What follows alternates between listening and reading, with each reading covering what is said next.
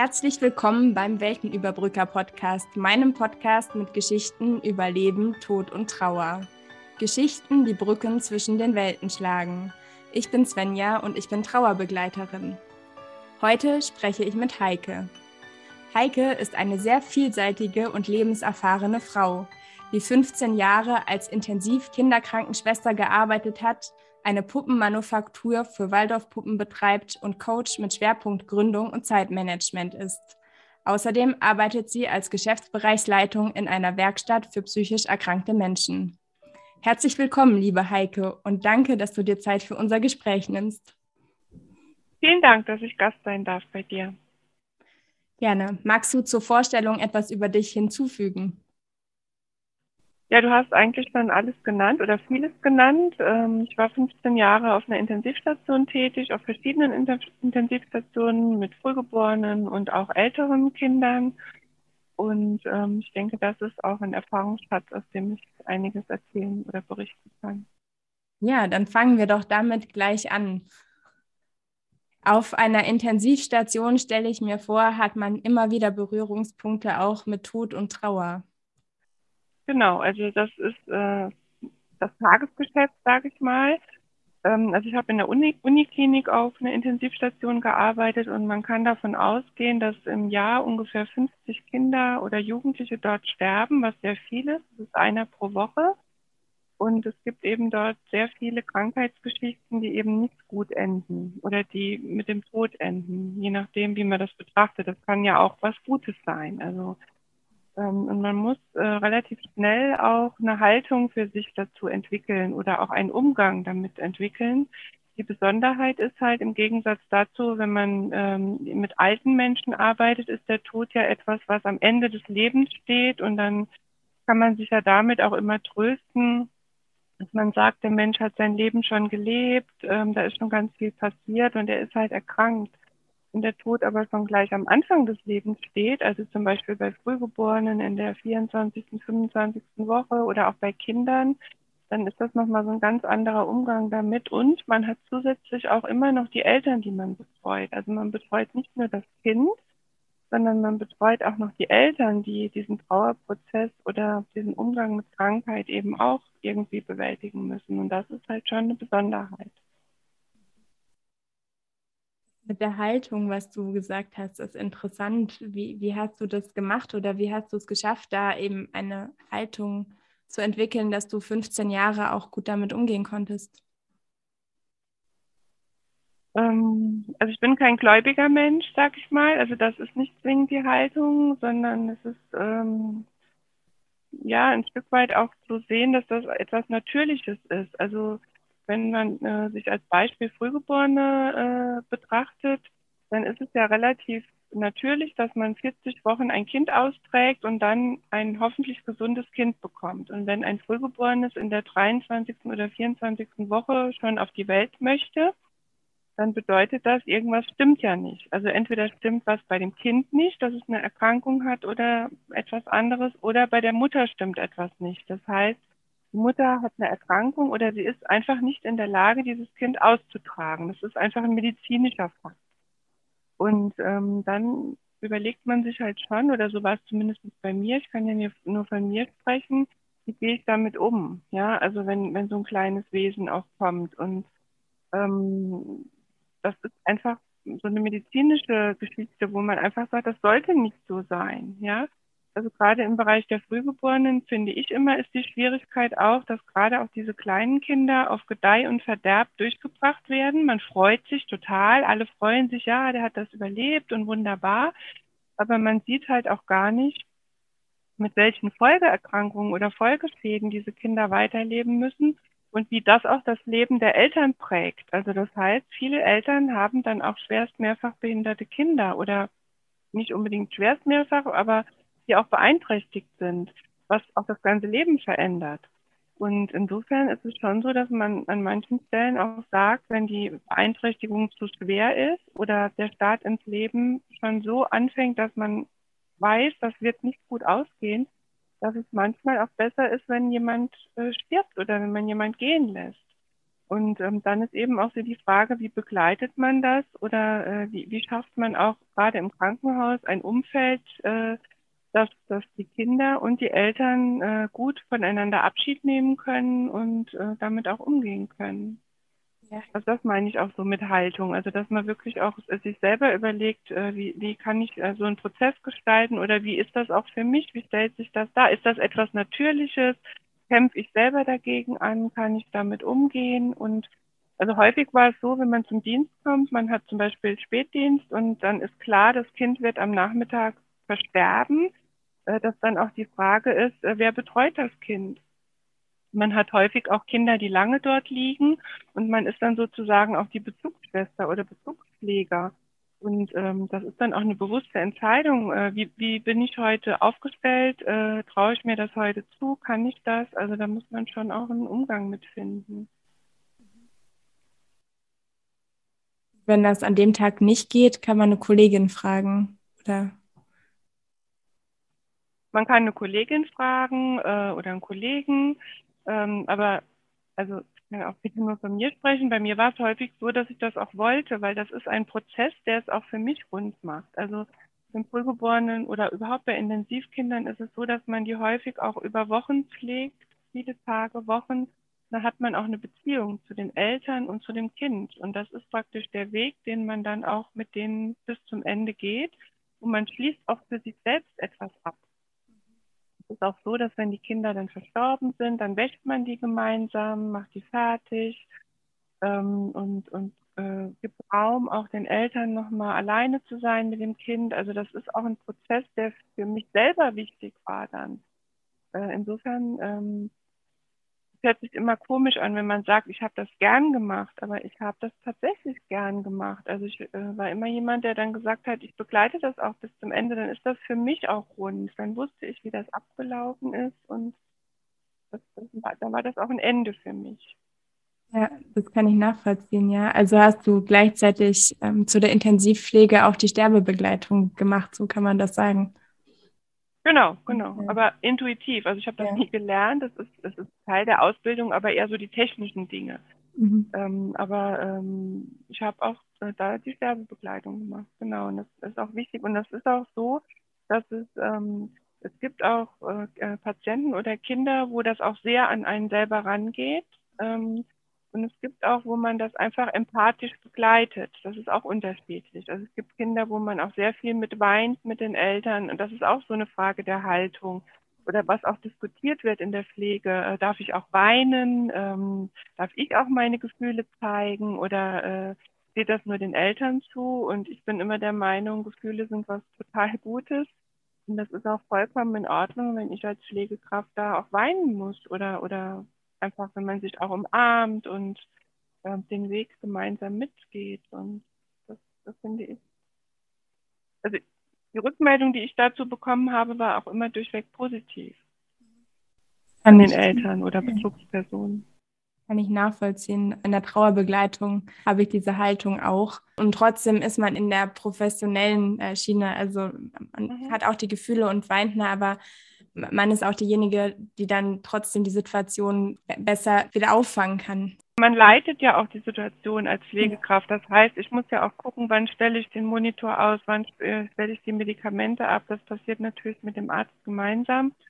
Aber auch, dass man so ein Gefühl dafür hat oder wann, wann äh, ist es auch so, dass ich mal rausgehe, wann gebe ich das äh, Kind auf den Arm oder lasse einfach mal Raum. Also man muss auch eine große innere Ruhe haben was ich immer schwierig fand oder ja, also man ist relativ alleingelassen auch auf Intensivstationen. Also es gibt keine, also zumindest war das zu der Zeit äh, so, als ich dort gearbeitet habe, es gibt keine Supervision.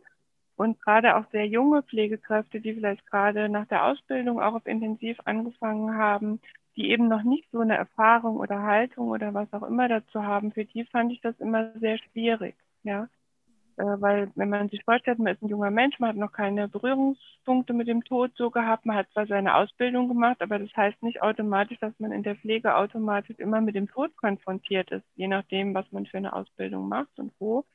Und dann kommt man plötzlich in solche Situationen, da finde ich, wird man zum Teil auch ganz schön allein gelassen. Ja, dann steht man da und muss gucken, wie man da klarkommt.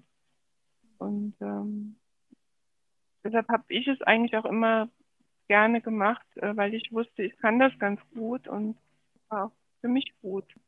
Gab es auch keine Angebote im Sinne von Trauerbegleitung für das Pflegepersonal?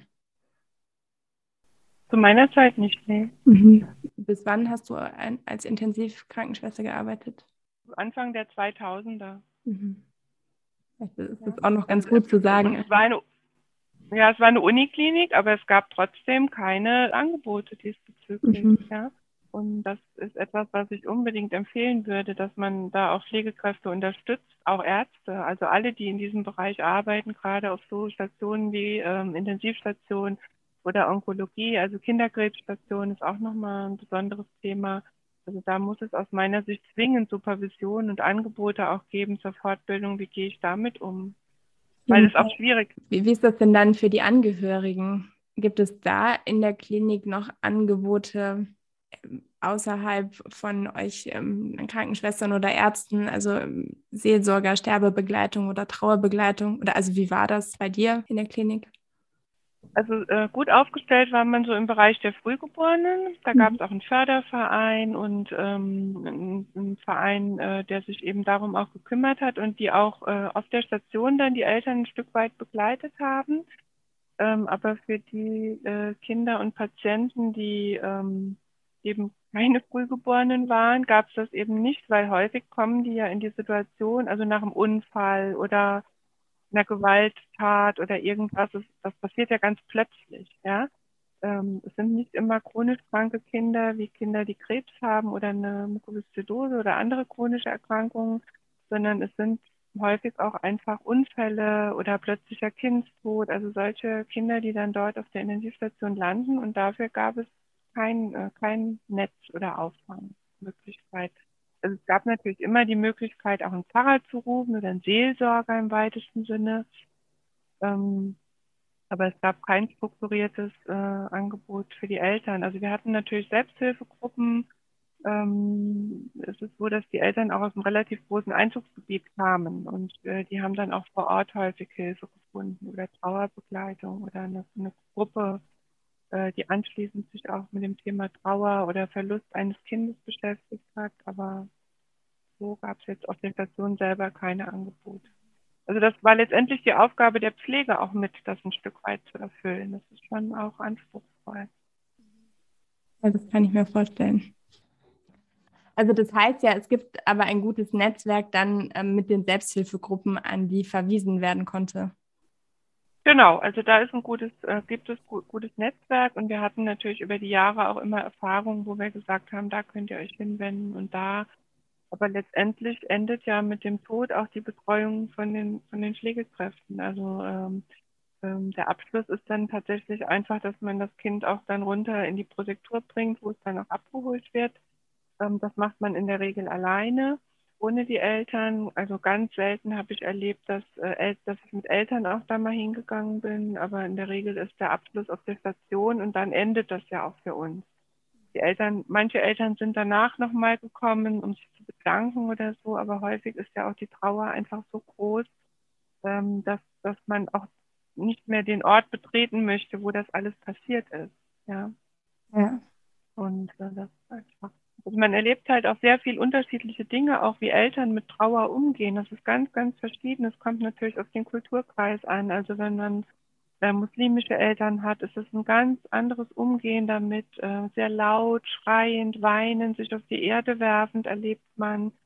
Äh, man erlebt ähm, äh, Eltern, die, die ganz gefasst das machen, die sich, die auch sich vorbereiten können auf so einen Prozess, mit denen man auch so einen Prozess lange vorbereitet und sagt, äh, an hier der Stelle geht es nicht weiter, ähm, äh, dann passieren plötzlich Dinge, es kommt ein Kind mit plötzlichem Kindstod, man versucht das wieder zu beleben, äh, dann ist das ein sehr plötzliches Ereignis, das ist natürlich auch ein ganz anderer Umgang, also es gibt ganz verschiedene Arten auch, wie man damit umgeht oder wie auch Eltern damit umgehen, je nach Situation halt auch.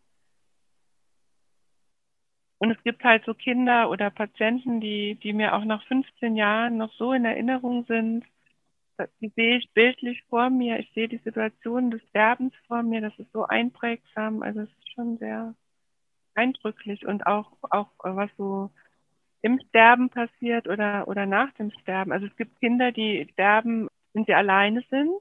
Die warten bewusst, bis, bis keiner im Raum ist. So, so mhm. habe ich das wahrgenommen und erlebt. Dann gibt es Kinder, die warten, äh, die Mutter kommt jeden Morgen um neun in die Umkleide, äh, zieht sich um, besucht ihr Kind bis abends und die warten, denen geht es die ganze Nacht schlecht oder nicht so gut. Die warten, bis die Mutter in der Umkleide ist und kaum ist sie da, wird es ganz schlecht und man kann schnell die Mutter rufen, dass die Mutter dann auch dabei ist. Also es gibt ganz unterschiedliche Dinge und ähm, das ist halt auch was, was man so mit der Zeit lernt und das eigentlich aus meinem Verständnis jeder Sterbende auch so ein bisschen so seine Situation selber äh, sucht und bestimmt. Das hört sich esoterisch oder komisch an, aber es ist meine Erfahrung. Ja, ja hm, das berichten äh, Hospizmitarbeiter zum Beispiel auch, dass sich da jeder auch so ein bisschen die Zeit sucht zum Gehen und dass das auch ganz unterschiedlich ist, bei den Erwachsenen eben auch. Man hat manchmal das Gefühl, die Kinder haben ein Stück weit auch Rücksicht auf die Eltern genommen, was für die am besten ist, weil es gibt auch Eltern, wo man so denkt, oh je, das wird schwierig, wenn das Kind stirbt. Und dann, das waren häufig Kinder, die alleine gegangen sind, ganz plötzlich. Und es gab andere Eltern, wo man wusste, das wird ein schöner, abgerundeter Prozess und die Kinder haben das auch so gewählt, dass die Eltern dann dabei sind. Also es ist ganz unterschiedlich. Ich würde gerne nochmal zurückkommen auf das Thema Trauer und äh, verschiedene Kulturen. Du hast gesagt, du hast es erlebt mit muslimischen Eltern mhm. und mit deutschen Eltern. Und äh, welche Kulturen waren da noch so bei euch? also verschiedenste Kulturen, muss man einfach sagen. Ähm, äh, wir haben ja ein großes Einzugsgebiet gehabt und ähm, wir haben auch äh, indische äh, Mitbürger gehabt, äh, die wir, äh, wo die wir begleitet haben. Ähm, aber also ich muss ehrlich sagen, den größten Unterschied habe ich halt tatsächlich zwischen den muslimischen äh, Menschen und, und so unserer europäischen Kultur wahrgenommen. Wobei das natürlich auch individuell an den Personen gehangen haben kann.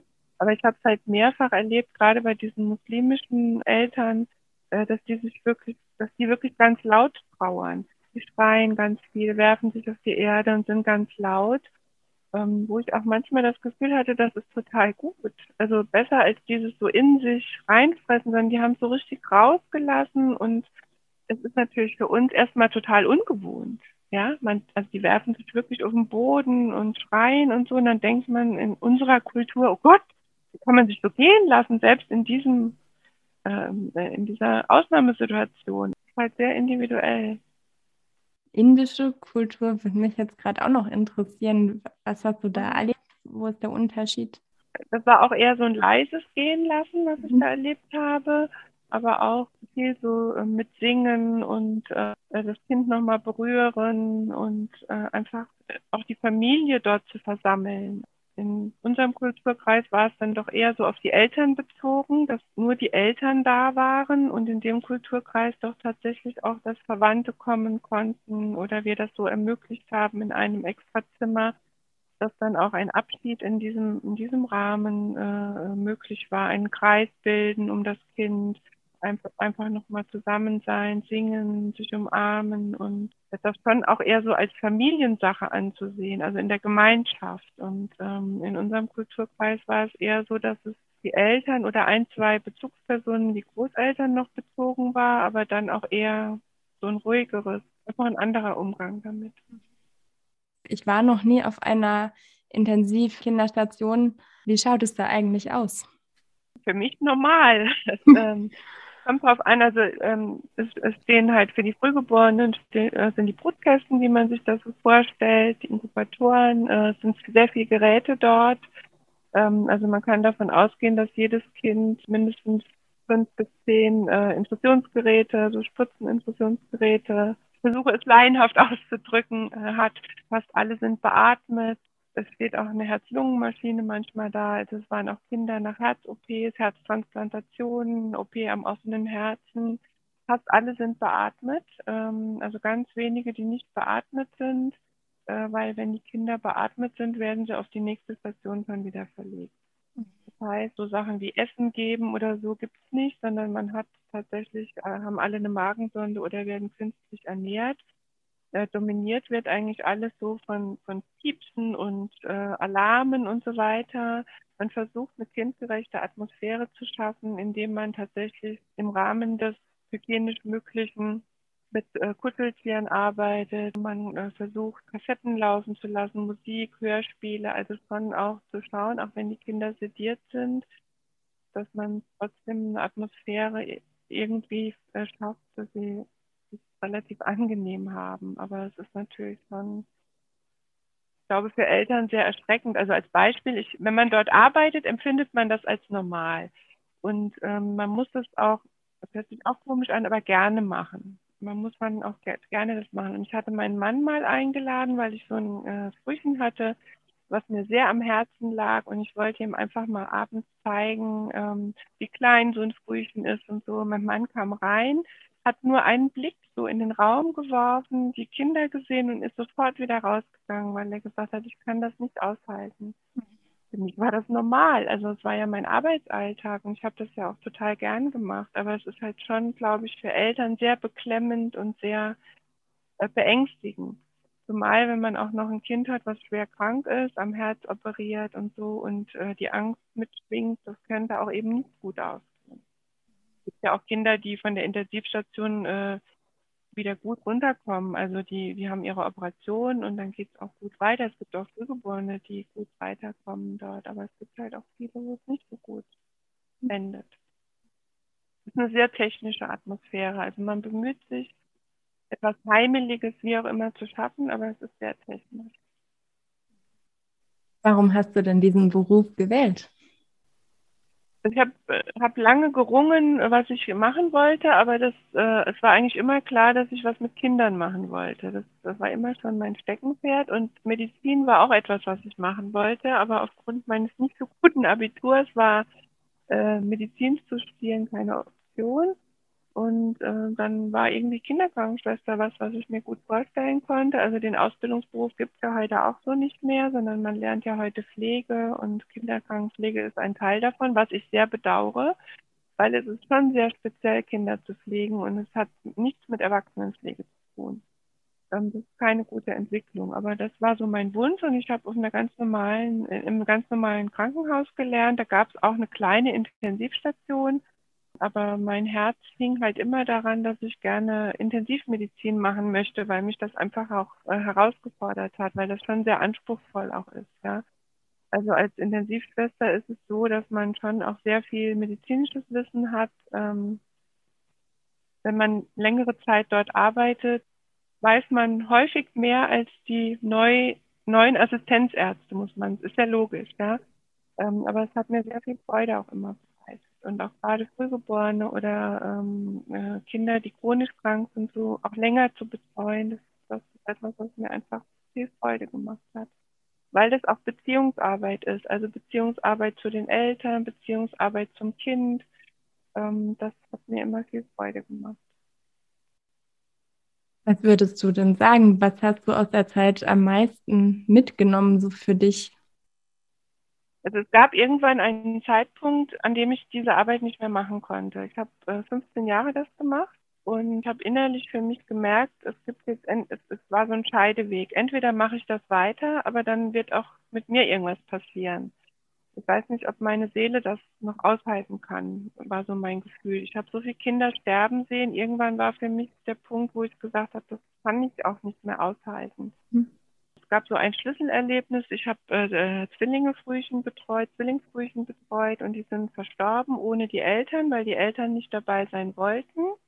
Und ich habe die dann versorgt, habe die auch fertig gemacht, habe die gewaschen, äh, habe die dann äh, ähm, nach unten gebracht in die Protektur, wo sie abgeholt werden. Und dann einen Tag später, die lagen noch unten in der, in, im Kühlbereich, haben die Eltern angerufen und gebeten, ob sie die Kinder doch noch mal sehen konnten.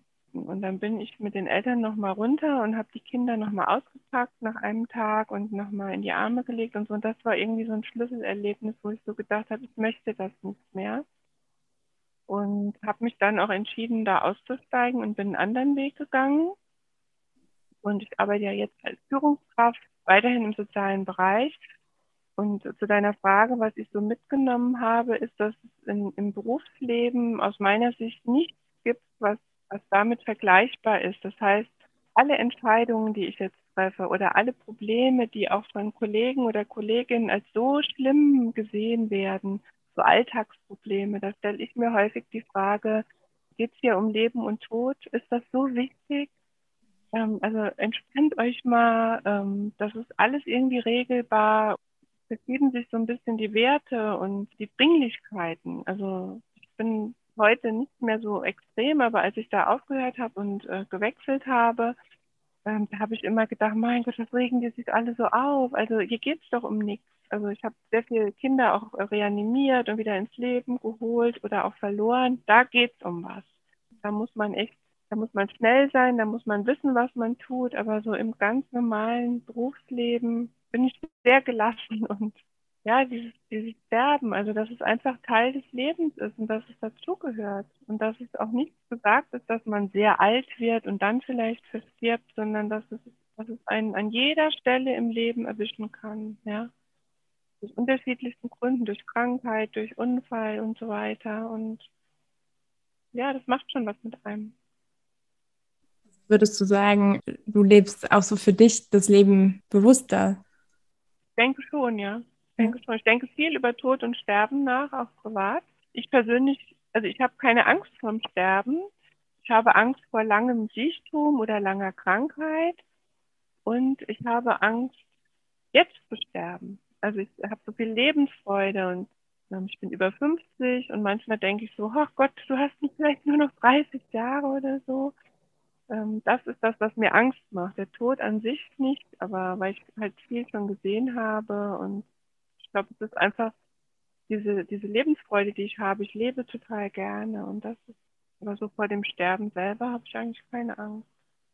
Ja, also ich kann mir das gut vorstellen, dass so ein Beruf und, und so viel Erfahrung die Werte tatsächlich verschiebt, sowohl dann privat als auch in, in einem neuen Beruf. Mhm. Ja, sehr oft, also schon wenn, wenn jemand einen persönlichen Verlust hat und in Trauer, ähm, in einem Trauerprozess dann ist, sind die Werte auch oft ganz neu. Hast du denn ähm, in deinem persönlichen Umfeld, also in deinem Leben auch Verlusterfahrungen, die dich geprägt haben? Ja, auf jeden Fall. Also meine erste Erfahrung mit dem Tod ist, als mein Großvater gestorben ist. Da war ich zehn. Ähm, da war es aber so, dass, ähm, also ich war nicht Teil dieses Sterbeprozesses. Der war irgendwann tot. Und dann sind wir zur Beerdigung gefahren und äh, ich war zehn Jahre alt, hatte noch nie Berührung mit dem Tod und meine äh, Oma hat mich damals gezwungen, meinen aufgebahrten Großvater in der Leichenhalle äh, anzuschauen. Der war in einem Blumenmeer da aufgebahrt und also dieses Bild hat sich mir eingebrannt, aber ich fand es ganz schrecklich. Ähm, finde es auch heute noch schrecklich, weil ich habe immer, wenn ich an ihn denke, dieses Bild vor Augen und nicht meinen lebenden, tollen Großvater. Also das ist für mich sowas, wo ich auch nie irgendjemand zwingen würde, aus meinem Umfeld zu sagen, du musst dir noch mal jemand anschauen. Und mein einschneidendes Erlebnis ist, dass ich, als ich 19 war, äh, ist mein Vater gestorben. Der war lange krank, chronisch krank. Äh, den den habe ich äh, sozusagen begleitet auf der Intensivstation. Es war jetzt kein langer äh, Sterbeprozess, aber das hat mich äh, schon sehr geprägt, weil meine Mutter nicht in der Lage war, das zu tun. Dann habe ich das gemacht. Das ist schon etwas, was mich sehr geprägt hat. Also äh, wenn der Vater so früh stirbt ähm, und auch lange krank war, dann äh, macht das was auch mit einem. Ja, äh, war, ein, war ein schwieriger Prozess. Also die Begleitung durch die Krankheit über Jahre, als auch dann dieses Sterben äh, relativ plötzlich, äh, kurz vorm Abitur, das hat mich sehr ja, geprägt. Also es ist halt schon ein Verlust. Ich, ähm, ich habe manchmal äh, Ko äh, Kollegen oder auch im privaten Umfeld, wenn dann Eltern sterben, die irgendwie 89 sind und äh, natürlich sind die Menschen traurig, aber manchmal denke ich, ich denke so für mich manchmal, naja, du hattest deinen Vater aber neun oder, oder was weiß ich, 50 Jahre. Ich nicht, ich hatte ihn nur 19 Jahre. Das ist schon manchmal so, dass ich das so denke. Wie bist du mit 19 damit umgegangen? Das war schwierig. Also zum einen war, also es war ein Stück Erleichterung, das darf man nicht laut sagen, aber es war tatsächlich so, weil mein Vater eben sehr lange krank war und das auch ähm, meine Jugend belastet hat. Und ein Stück weit war es tatsächlich so ein richtiges Aufatmen, dass dieser Prozess beendet war. Ich hatte nicht viel Zeit zu trauern, weil also meine Mutter sich als sehr hilflos dargestellt hat, sage ich mal, ich alles regeln musste. Also ich äh, bin Einzelkind und ich musste irgendwie, ich musste einfach funktionieren. Ich musste alles regeln. Ich musste die Beerdigung organisieren. Ich musste äh, alles regeln, was Ämter und was weiß ich nicht alles angeht. Und irgendwie musste ich eine Rolle übernehmen, äh, die für mich gar nicht vorgesehen war, sozusagen. Und ich hatte das Gefühl, ich bin über Nacht erwachsen geworden und durfte selber gar nicht trauern. Also ich kann, das ist jetzt auch schon eine Zeit lang her, aber ich kann mich erinnern, dass ich das erste Mal geweint habe über diesen Verlust nach der Beerdigung. Also da gehen ja auch Tage ins Land. Äh, und ich weiß, dass ich, ich hatte überhaupt keine Zeit. Ich musste alles organisieren und äh, das natürlich auch ungut ist. Und äh, ich muss auch sagen, dass ich das lange mit mir rumgetragen habe und erst nach Jahren da richtig Abschied nehmen konnte. Also ich habe dann auch nochmal für mich so ein Ritual gefunden, äh, wie ich Abschied nehme und ähm, weil mein Vater mir oft in meinen Träumen noch erschienen ist. Und das war für mich aber keine gute Situation, weil äh, das hat mich sehr belastet. Und von daher war das nicht so, nicht so gut. Jetzt interessant, magst du über das Ritual erzählen oder ist das zu privat? Nee, kann ich gern drüber erzählen. Also es war so, dass er mir häufig in meinen Träumen erschienen ist und über Jahre. Ähm, ich kann nicht sagen, was ich geträumt habe, das weiß ich nicht. Ich weiß nur, dass ich sehr häufig schreiend aufgewacht bin. Also es war irgendwie muss irgendwas gewesen sein, was nicht gut für mich ist. Ich habe anscheinend immer meinen toten Vater irgendwie gesehen. Und ich habe mir dann auch professionellen Rat geholt und ähm, also mir wurde empfohlen, äh, dass ich äh, tatsächlich ein Foto von ihm nehmen soll und das äh, tatsächlich in, ein, in einer Situation, die für mich angenehm ist, äh, das Foto verbrennen soll und praktisch in ein und, und, und diese Asche in ein Gefäß und vergraben soll. Das hört sich auch wieder sehr esoterisch an, aber äh, das hatte auch irgendwie so gar nichts. Also ich bin nicht so ein esoterischer Mensch, aber ich habe das irgendwie gemacht, weil ich gedacht habe, naja, vielleicht hilft mir das, weil ich habe da schon drunter gelitten und ich habe das tatsächlich auch so gemacht. Ich war an einem sonnigen Sommertag im Garten, habe ein Foto genommen, habe ein Gefäß genommen, habe hab das verbrannt und habe auch tatsächlich äh, so für mich die Gedanken auch zum Himmel geschickt, lass mich einfach los, ja, lass mich gehen, lass mich los, ich lebe mein Leben, ich habe mich um dich gekümmert, ich habe alles gemacht, ähm, es ist alles in Ordnung und ich möchte einfach, dass du mich in Ruhe lässt und loslässt. Und ähm, habe das dann auch tatsächlich gemacht und es mag sich auch komisch anhören, von diesem Tag an habe ich nie wieder einen solchen Traum gehabt. Also es war anscheinend ein Abschluss, den ich gebraucht habe. Etwas zwischen Himmel und Erde, was ich nicht erklären kann. Ja, also ich persönlich bin davon überzeugt, dass es das gibt, das zwischen Himmel und Erde, was man nicht erklären kann. Und dass so Rituale eine ganz starke Kraft haben, kann ich als Trauerbegleiterin einfach auch nur unterstreichen. Mhm. So ein scheinbar kleines Ritual so wirklich viel Wirkung haben kann, ja. Mhm. Hm. Ich habe das auch niemand erzählt. Ähm, ich habe es irgendwann dann mal meinem Mann erzählt, dass ich das gemacht habe. Der fand es auch okay. Es war tatsächlich so, dass von diesem Tag an ich nie wieder einen Traum hatte. Und ja, was auch mich erleichtert hat, weil es war schon belastend, immer wieder mal schreiend da aufzuwachen und ja auch nichts, was man, was einem gut tut. Ich habe das Gefühl, unser Gespräch ist jetzt schon sehr rund. Du hast ganz viel von deinem Wissen, von deinen Erfahrungen geteilt. Ähm, gibt es von deiner Seite noch etwas, was du gerne sagen möchtest, in die Welt hinausbringen möchtest über meinen Podcast? Nein, also ich freue mich total, dass ich hier zu Gast sein darf und dass auch äh, diese, dieser Teil äh, mal wichtig wird sozusagen, äh, weil das etwas ist, wo man nicht gerne drüber spricht oder wenn man das Thema anspricht, wird sofort äh, ein anderes Thema angefangen. Also die Menschen wollen nicht über solche Sachen reden. Ja. Ich freue mich auch, dass ich Teil deines Podcasts sein darf und ich finde es auch total super, wie du dieses Thema in die Welt bringst. Ich habe äh, auch schon deine Podcasts, die du bis jetzt hattest, äh, gemacht hast, gehört. Ich finde das total super, wie offen du das auch in die Welt bringst und dass du eben da auch so ganz verschiedene Blickwinkel zulässt. Weil ich glaube, das ist schon wichtig, dass wir uns in der heutigen Zeit auch mit diesem Tod äh, beschäftigen. Also meine Mutter erzählt immer, ähm, als ihre Großeltern gestorben sind, zu Hause, sind auf dem Bauernhof, sind die aufgebahrt worden, die lagen drei Tage zu Hause, die waren sozusagen Teil des Familienalltags. Also die lagen natürlich in einem extra Zimmer, Aber immer mal ist wieder jemand in das Zimmer gegangen, hat sich da hingesetzt, hat ein Gebet gesprochen oder irgendwas und nach drei oder vier Tagen wurden die Menschen abgeholt. Und ähm, dann ist das eben Teil der Familie. Und das ist ja heute überhaupt nicht mehr so, sondern man hat ja echt total Angst. Also ich schließe mich da mittlerweile auch nicht aus, dass die eigenen Eltern sterben oder die Schwiegermutter oder äh, so, ja. Und ähm, man weiß gar nicht, wie man damit umgehen soll. Und insofern finde ich es total äh, super, dass es so einen Podcast gibt, wo man einfach auch diese Gedanken und diese Themen in die Welt trägt. Und vielleicht einfach auch einen modernen, offenen Umgang damit findet. Weil ich glaube, das Problem ist, wir haben keinen modernen Umgang damit. Ja, und wir reden zu wenig es gibt darüber. Diese alten Geschichten, ja. genau, es gibt diese alten Geschichten, aber wir wissen, aber es gibt eben diese Großfamilien ja. nicht mehr und wir wissen gar nicht, wie gehen wir damit um. Sondern jemand stirbt und dann erfolgt relativ schnell das Beerdigungsritual, dann wird die Wohnung aufgelöst und, und dann. Ja. Also so kommt mir das vor. Ein bisschen ist es ja so, genau. Und es ist so wertvoll, da einfach vorher schon drüber zu reden und sich Gedanken zu machen, weil man in der mhm. Ausnahmesituation dann ja noch weniger weiß, wie das jetzt eigentlich geht, ja, was ein guter Umgang damit ist. Mhm. mhm. Genau. So ein bisschen die Vision von meinem Podcast, einfach über, über das Reden auch Ängste abzubauen, ja, und Ideen mhm. in die Welt zu bringen, was man machen kann, zu darüber zu reden, wie, was andere gemacht haben, fand ich es jetzt auch sehr wertvoll, ähm, was du erzählt hast von deinem Ritual. Vielleicht hört es ja jemand und sagt, boah, mhm. das könnte ich auch machen.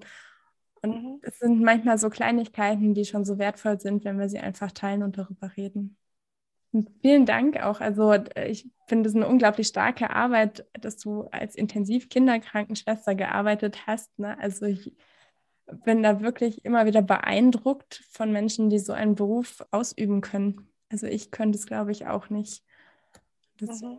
sage ich jetzt auch mal so in einem größeren Namen. Äh, danke für, für diese wertvolle Arbeit auch an dich, die du da gemacht hast. Ich habe sehr, sehr gerne gemacht.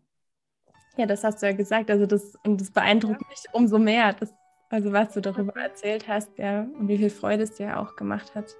Ja, vielen Dank. Ja, sehr gerne. Vielen Dank, dass ich Gast sein durfte.